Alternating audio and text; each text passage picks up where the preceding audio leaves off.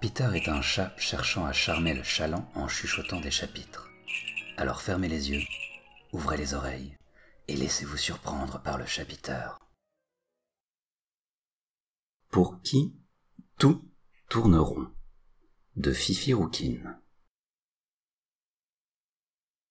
Nous voilà debout. Une image, nous en convenons. Comme cet arrière-goût de cornichon qui nous tapisse la bouche. Une aigreur pâteuse de celle dont les remugles font regretter la veille. L'ivresse a tourné. Le sommeil a vomi nos cauchemars. Et l'odeur persiste. Nous aurions un nez la nausée nous répondrait en spasmes. Enfin, trêve d'analogie. Nous nous éveillons et ça pue. Un mauvais point pour notre humeur. Nous voilà donc debout, le dégoût au bord des lèvres. Nous nous traînons malgré l'heure tardive. De toute façon, soyons honnêtes, quelques lustres de plus ou de moins à flémarder ne changeront plus la face de l'univers. Nous évitons les miroirs depuis longtemps. Et là, nous avons surtout envie de pisser. Le trône accueille notre océan. Il est percé.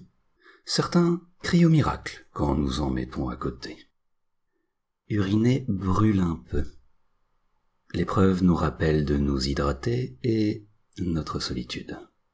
Cependant, nous ne chions pas. Il y a des limites que Dieu si prénommés nous-mêmes, s'octroie. La merde n'est qu'une conséquence du libre arbitre. De là à penser que nous n'en avons point. Les mondes tournent, et nous, en rond. Sans doute parce que nous avons une jambe plus courte que l'autre. Le problème est physique. De notre élan naît l'impulsion. Nous ne traçons aucune route tout juste un creux quantique, un fossé où stagne la puanteur, celle de nos aisselles.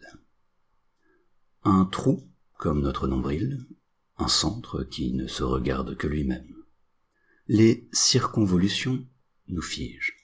Le temps dont nous sommes affranchis file. Non de nous. La soif nous reprend et l'ennui. Avec nous la paresse pour nous, pour qui tout tourneront.